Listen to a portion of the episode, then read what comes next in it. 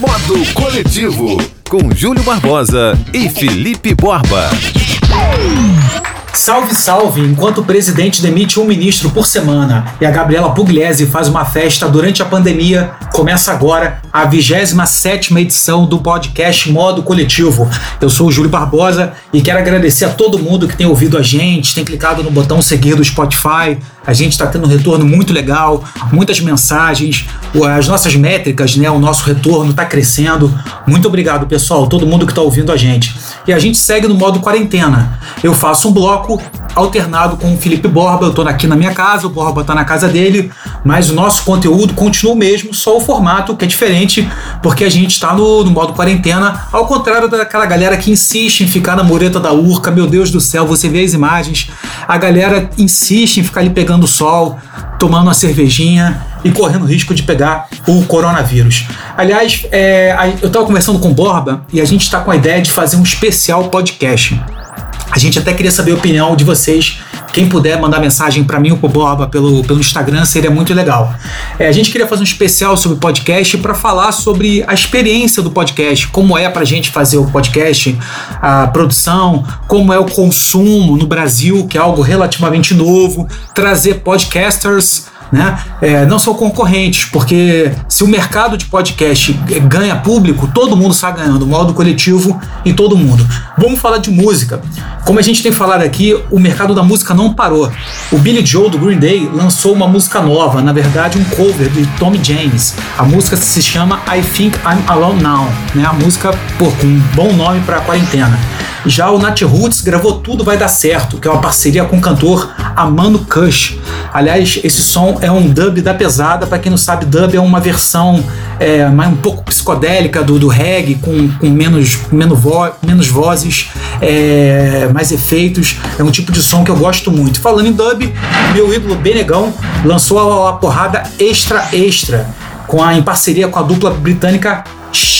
Na verdade é SSHH na verdade, é composta de uma, por uma menina e pelo Zack Stark. Para quem não sabe, é o filho do baterista do, dos Beatles, o Ringo Starr.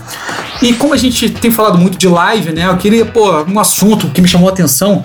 Muita gente falando da live da Ivete Sangalo, que para mim não teve nada de novo. Para mim, a Ivete fez é, semana passada o que o Boba disse no último episódio, cara, que live tem que ser algo inusitado, né? Que a pessoa tá na casa dela, sem produção. Só que a gente viu no início da quarentena tanta live com estrutura, com patrocínio, com convidado, que as pessoas criaram o que criaram é, na, na, nas suas cabeças que o formato de live é um show. Não, cara, live é o cara sentado no sofá dele com violão, sabe? De preferência nem anuncia o horário sabe? Coloca no Instagram, no YouTube, quem estiver vendo viu, sabe? Algo espontâneo, algo inusitado.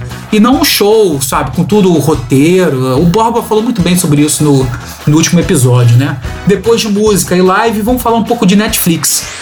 Cara, quem quiser ver uma série muito maluca, ela se chama A Máfia dos Tigres. É uma produção da Netflix que mostra como os americanos são bem malucos. Aliás, a gente está aprendendo, aprendendo muita maluquice com os americanos. E essa série mostra criadores de tigres. Cara, é impressionante. Nos Estados Unidos, e, e, na verdade é uma série documental, né? Tudo filmado, tudo registrado, com entrevistas. Mostra malucos nos Estados Unidos que tem, que chegam a colecionar 200 tigres, 300 tigres. Cara, impressionante, muito louco. Tem um filme também muito legal na Netflix chamado LA Originals, que é sobre o fotógrafo Steven Oriel e o artista, na verdade é um tatuador chamado Mr. Cartoon. Para quem curte rap, que é o meu caso, é um prato cheio porque eles trabalharam com Eminem, com Snoop Dogg, com Cypress Hill, com 50 Cent. É muito interessante, é um filme muito bom e passa voando, muito legal. Né? Às vezes a gente tá com preguiça de ver série, só quer ver um filme, fica a dica. Para quem curte arte urbana, tatuagem, LA Originals. E falando em filme, tem o filme dos Beast Boys na Apple TV Plus.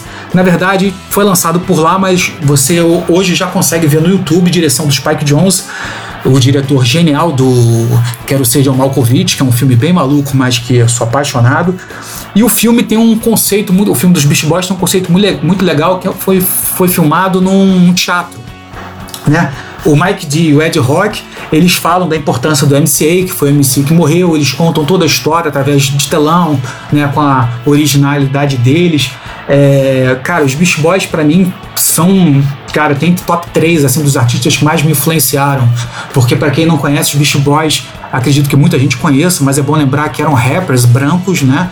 Que foi algo que chamou muita atenção no final dos anos 80, e eles tocavam os instrumentos, né? É muito raro você ter rappers que tocam os próprios instrumentos, e na verdade não era só um grupo de rap, porque eles faziam música instrumental, hardcore, sabe? É, alguma coisa de reggae, de dub também, cara. Vale a pena correr atrás de Beast Boys Story, você consegue ver no, no YouTube. E continuando falando de Netflix, Midnight Gospel. Eu falei de maluquice da máfia dos tigres. Agora a maluquice de animação. Midnight Gospel é uma série de animação completamente maluca, feita, é produção própria da, da, da Netflix. É um prato cheio para quem curte Rick and Morty, que é o meu, que é o meu, meu caso. Cara, é, Midnight Gospel é uma série que é muito colorido, chama muita atenção, tem pouca coisa em branco e preto, né? Muita coisa em tom pastel, muito colorido e umas conversas malucas, desconexas. É um personagem rosinho que ele mora numa, numa galáxia, num planeta. E em cada episódio ele viaja para outra galáxia, mas, cara, uma série de, de maluquices, sabe? É, tem o Homem Aquário, aí depois o Homem Aquário é comido por um leão, aí começa a chover, aí a chuva ácida mata todo mundo, aí depois todo mundo renasce, enfim, muita coisa maluca. Enfim, ficam as dicas na, na Netflix. A Máfia dos Tigres, LA Originals, é, o filme dos Beach Boys, que tá no YouTube, e Midnight Gospel. Midnight Gospel, quase que não sai, né? E para fechar, Netflix, queria falar que a próxima temporada de Dark a décima, a terceira temporada, melhor dizendo, sai no dia 27 de junho, ou seja, já já. Agora eu passo a bola pro Borba que vai chegar com mais notícias, mais novidades. Fala Borbinha, como é que tá? Tudo bem? Estamos aqui do modo coletivo, modo quarentena, você na sua casa, eu, Felipe Borba na minha, e vamos tocando o barco, separados mais ou menos por 13 quilômetros de distância, mas é isso aí. Você falou aí do documentário que está disponível no YouTube de maneira pirata, mas tudo bem. É, do, dos Beach, Beach Boys. Beach Boys, eu lembro que eu assisti esse show no Imperator, no Meia, mais ou menos no ano de 95, se não me falha a memória. E, e assim, eu não conhecia muito, era, era novo para mim também, mas, era, mas foi um impacto, assim, um negócio tão assim, tão impactante assistir uns caras cantando hip hop, os caras com cara de, de, de trouxa, se assim podemos dizer, sem ser preconceituosos, os caras branquinhos, não tinha nada a ver com aquele som, né? Imagina 95, o estereótipo, né? Preconceito, essas coisas ainda estavam sendo né, digeridos, dissipados, entendidos, e foi um negócio impactante e foi muito legal, que a partir daí eu, eu passei a gostar bastante da banda. E essa máfia dos tigres, eu comecei a ver, você falou da, da máfia dos tigres, é um negócio muito louco mesmo. Os americanos, eles, eles criam animais selvagens em casa.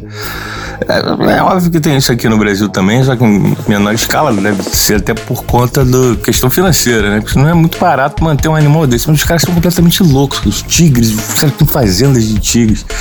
É, doideira mesmo. E essa série Dark aí que você falou, não, não, não sabe, pra assistir, mas não me tocou não. Não achei legal não. E é, continuando no, no caminho das lives, né? Vamos falar um pouquinho de live. Mais um pouquinho, né? Que a gente tem falado bastante. Vamos falar agora da live da Ana Vitória, que na verdade não aconteceu ainda, mas que tá, foi mal interpretada e, e assim, muito criticada, porque é, elas chegaram a anunciar, né, a banda chegou a anunciar que faria uma live cobrando módicos 95 reais. E as pessoas ficaram, né, sentiram ofendidas com esse valor, porque vai cobrar, não sei o quê. E elas falaram que foram mal interpretadas, porque esse valor, na verdade, é para ajudar toda uma equipe técnica que trabalha com elas. Então, né, elas falaram que as pessoas têm preguiça de entender e que preferem criticar, né, e se defenderam, dizendo que era uma live para ajudar a equipe técnica. Porque não é fácil fazer uma live, né? Não é todo mundo que consegue vários patrocinadores de dinheiro. E, e, e, elas precisam também cuidar da equipe técnica, que não tem show, não ganha, não tem como pagar. E seria lives com né, os técnicos contando um pouco, curiosidade da profissão, o que eles fazem, e com um show inédito delas no Rio de Janeiro, no final né, dessa série de lives. Só que ainda não tem nada certo, não está programado e elas pretendem também, né, fazer como todo mundo, juntar dinheiro para fazer uma live patrocinada, aí sim, com o, o show das duas. É, outra coisa que legal né, que tem acontecido nesse período de quarentena foi o show do Travis Scott, né, o rapper garoto prodígio que a gente falou na, na edição anterior do modo coletivo no Fortnite. É um, uma plataforma, um game para de muito sucesso, né? Que a molecada de 11 anos conhece muito bem. Ele bateu um recorde, foi visto por 12 milhões de jogadores simultâneos. Eu vi esse show, né? meu filho joga Fortnite, João. Eu vi esse show e, né, pra quem não tá acostumado, na verdade não é, não é um show com, né, como se fosse uma live ele em casa ou tocando no palco. É, é, é cria-se toda uma computação gráfica, inclusive o, o Travis Scott é feito de computação gráfica e aparece, né? Foram, se não me engano, três, três ou quatro músicas cantando com é, os jogadores interagindo, um Travis Scott gigante andando por uma floresta, uma explosão. É bem legal, divertido, mas acho que a molecada curtiu mais do, do que eu. Agora, o que tem acontecido também no, no mundo pop da música é a treta entre Mick Jagger, o grande dinossauro Mick Jagger, e o dinossauro Paul McCartney. Essa treta aí foi né, quando Paul McCartney andou dizendo numa entrevista quando perguntado quem foi maior, Beatles ou Rolling Stones. O Paul McCartney tentou se justificar dizendo que ah, sabe qual é que é? É, Rolling Stones era uma banda de blues. Tipo, né, também desmerecendo um pouco o blues. Eu acredito que ele não tenha feito isso de propósito, mas ele botou, não, se é para falar quem foi maior do rock, não pode pegar uma banda que é basicamente blues. Só que Beatles também não é exatamente rock, né? Isso que faz as duas bandas especiais, elas misturam muita coisa e fazem uma coisa única que foi copiada por todo mundo. Eu, o Mick Jagger não gostou muito não. Mick Jagger saiu logo com a voadora no, nos peitos, rebatendo. Foi tipo quando o, o Nelson Piquet, corredor de Fórmula 1, foi perguntado quem era melhor. É, ele ou Ayrton Senna, e ele disse: Ué, qual dos dois está vivo? É, foi meio grosseiro também o Mick Jagger nesse sentido que ele chegou. Ele quis dizer mais ou menos isso. Qual é a banda que ainda está tocando até hoje? Júlio, eu acho que eu falei terrivelmente demais. E eu prometo que eu vou falar menos no próximo bloco, tá bom? Vou passar para você. O que, que você me diz dessa rusga caseira aí? As polêmicas ajudam a imprensa porque criam notícias, criam manchetes e ao mesmo tempo ajudam a lembrar certas figuras que estavam esquecidas e estão querendo aparecer um pouco mais. Isso acontece muito é, nos dias de hoje no MMA, no UFC certos lutadores que querem aparecer, que querem casar certas lutas, começam a criar polêmica citando os adversários e o Dana White mergulha e acaba marcando as lutas, né? O Dana White é, o, é aquele carequinha, o homem que, que casa as lutas do, do UFC. E da, de polêmica a gente vai falar de streaming porque o Disney Plus alcançou 50 milhões de assinantes em apenas seis meses. Para se ter uma ideia do que significa isso, é um terço do público da Netflix. Mas é bom lembrar que o Disney Plus ainda não tem data oficial de lançamento no Brasil. E a gente volta a falar de uma questão que a gente já abordou em outros episódios do modo coletivo, que é o preço que a gente vai pagar pelos serviços de streaming. Porque hoje em dia muita gente no Brasil tem a Netflix, né, que é mais popular, mas muita gente passou a ter a Amazon Prime e tem outros serviços como HBO, como Combate, como a ESPN, a Disney vem aí também, né? Como eu acabei de falar. E a questão é o seguinte: é, tem também os serviços de áudio, como Spotify, onde nós estamos. A, e a questão fica o seguinte: você paga 20 por um, 30 por um, 20 por um, 30 por, um, por outro. Somando, será que não vai dar o preço da velha TV a cabo? é capaz que fique bem cara essa brincadeira. E continuando falando de streaming, a gente vai falar de Spotify Kids, que já está no Brasil, mas ele é exclusivo para quem tem o Spotify Premium Família. Obviamente, né, Spotify Kids é um serviço de streaming do Spotify né, para as crianças. Lançado oficialmente no fim do ano passado, o serviço ainda funciona na versão beta. O aplicativo foi desenvolvido especificamente para crianças de 3 anos ou um pouco mais, focados na segurança e na privacidade. E aí, Borba, já parou para analisar quanto a gente vai gastar com streaming daqui para frente? Eu ainda acho que bem menos que uma TV a cabo, pode ter certeza. Até porque você, na TV a cabo, você tem ainda hoje em dia uma espécie de venda casada. Por menor que seja o pacote, você ainda é obrigado a levar alguns canais que você não quer pagar. Né? Já com o streaming, Netflix, Amazon, DC, Marvel, né? Parece que vão ter canal. DC já tem, Marvel também um canal. Walt, Disney, né? O canal Disney. Você pode escolher o que você vai pagar, né? O que você realmente vai querer ver. Você vai, né? Eu acho que juntando tudo isso, você não vai chegar ao preço de uma TV a cabo vai ficar bem melhor. E ainda continuando nesse viés tecnológico né, e, e, e, de pandemia que tem influenciado e vai influenciar por muito tempo tudo que a gente conheceu até hoje, tudo vai ser modificado. Facebook e WhatsApp estão se modificando, estão se coçando para entrar e não perder terreno na pandemia. Né? Todo mundo sabe que a gente não pode sair de casa, então a gente vê os amigos através de, de vídeo, né? A gente usa é, Zoom, né? O Zoom, todo mundo tem usado muito Zoom, onde você pode se comunicar com vários, várias pessoas ao mesmo tempo. House Party, o Apple FaceTime também tem sido os mais usados porque você tem mais facilidade. Então o Facebook, para não ficar para trás, também está se adaptando a isso e você vai poder fazer essas ligações também com várias pessoas pelo aplicativo do, do, do Facebook. E o WhatsApp também correu atrás. Antes você só podia falar com quatro pessoas ao mesmo tempo, né? Botar na mesma ligação de vídeo. Agora você já pode botar oito, né? Oito já dá para você não entender nada e continuar conversando com as pessoas, mas já tem oito pessoas lá, uma olhando para outra. Isso é legal. E um efeito disso, né? De tudo isso que você. Não, pelo menos eu observo muito isso. É, eu e meus amigos, quando a gente se reúne para conversar e fazer esses encontros virtuais, a gente costuma tomar uma cerveja, que normalmente nós faríamos isso.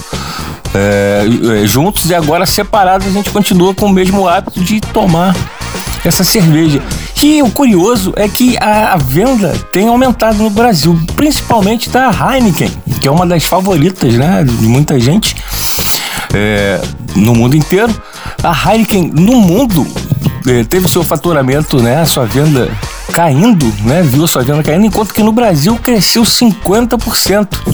Olha que beleza. 50% todo mundo bebendo Heineken no Brasil para passar essa quarentena brindando. Agora, né, um, ainda continuando na cerveja, o que realmente foi um, uma grande perda para quem gosta de beber e para o povo alemão foi o cancelamento da tradicional Oktoberfest, que é a festa da cerveja que acontece em outubro. É, é digamos, o, o, carnaval alemão, que é a, principal festa deles, né? Com, com, turismo e tudo mais, é o carnaval alemão. Né? Nós temos o nosso carnaval aqui do Rio de Janeiro, que atrai muitos turistas, é a festa que junta muita gente, e eles resolveram cancelar a Oktoberfest esse ano, que realmente é uma grande tristeza para quem gosta de cerveja. É uma pena o fim da Oktoberfest para esse ano, mas eu tenho certeza que ano que vem a gente vai ter tudo de volta, se Deus quiser. É, agora para terminar, infelizmente estamos acabando. Eu tenho uma dica, né? Aquela de estar tá em casa revisitando álbuns que você escutou há muito tempo e vale a pena escutar de novo. É o Jack Little Pill da Alanis Morissette. Esse álbum é sensacional. Ele foi lançado em 1995. É, muitos, muitos acham até que foi o primeiro álbum da Alanis, mas não. Foi o primeiro mesmo que é o terceiro álbum da carreira dela e o primeiro que fez ela ser conhecida no mundo inteiro, que teve um lançamento é, no mundo inteiro. Esse álbum foi tão arrebatador, tão arrebatador que ele foi, é, ele é até hoje o álbum é, de estreia feminino mais vendido de todos os tempos e né, alcançou os topos com a música You Wanna Know. Todo mundo conhece. You, you Wanna Know. tá bom, eu, não vou, eu, vou, eu vou poupar vocês disso. Mas é um álbum que vale muito a pena, tem músicas, músicas excelentes. É, é, inclusive esse álbum, de Alanis Morissette, nesse álbum, que foi o álbum que ela começou a cantar um rock né, mais visceral, um rock é, totalmente cru, bem bem diferente naquele momento, né, do que estava se lançando na década de, de 90. Esse álbum é um dos principais criadores e influenciadores da cantora Peach. Pois é, a Peach só é o que é hoje por causa desse álbum, por causa da Alanis Morissette nessa época. A, a Peach foi altamente influenciada nesse, nos anos 90 por, por esse álbum. As primeiras músicas dela falam muito próximo do que fala esse álbum, né? O jeito que esse álbum foi feito, o jeito que a Alanis Morissette cantava, você pode até perceber a Pete imitando os três jeitos no início da carreira. O que fez muito bem a ela, porque ela se desenvolveu e, é a cantora que é hoje em dia. Tanto Pete quanto Alanis Morissette. Tem faixas interessantes também. Hand My Pockets também foi uma faixa muito conhecida, é, é, né, tocada em, em várias rádios. Ironic, que tinha um clipe muito legal onde a Alanis Morissette entrava no carro e dava carona para várias Alanis Morissette, né, cantando junto essa música. E no final é só ela sozinha, é muito legal também, vale a pena ouvir esse disco, é, ouvir de cabo a rabo, dá pra ouvir do início ao fim. Eu ouço esse disco tranquilamente do início ao fim, sem peso nenhum, ainda fico com aquele gostinho de quero mais. Então essa é a minha dica para essa quarentena, do modo coletivo, modo quarentena. Eu vou ficando por aqui, Júlio. Júlio, acabou, Júlio. O que, que você tem a dizer? Valeu, Borba. Valeu, Ricardo Bento, da Trick Sound Design, que ajuda a colocar o modo coletivo no ar. E um grande abraço para você que ouviu a gente até aqui. Até semana que vem. Fui! Se elas, se elas quiserem, elas vão ter. Eu sou uma cobra venenosa que pica, que pica. Eu tenho dois dentinhos afiados que picam, que picam. Eu ainda sou aquela cobra venenosa, pica noite, pica dia, pica meses sem parar. Pica aqui, pica lá, pica na mão, pica no pé, pica todo dia sem parar. Cuidado com a cobra venenosa que ela pica sem parar. Eu sou uma cobra venenosa que pica, que pica. Modo Coletivo com Júlio Barbosa e Felipe Borba.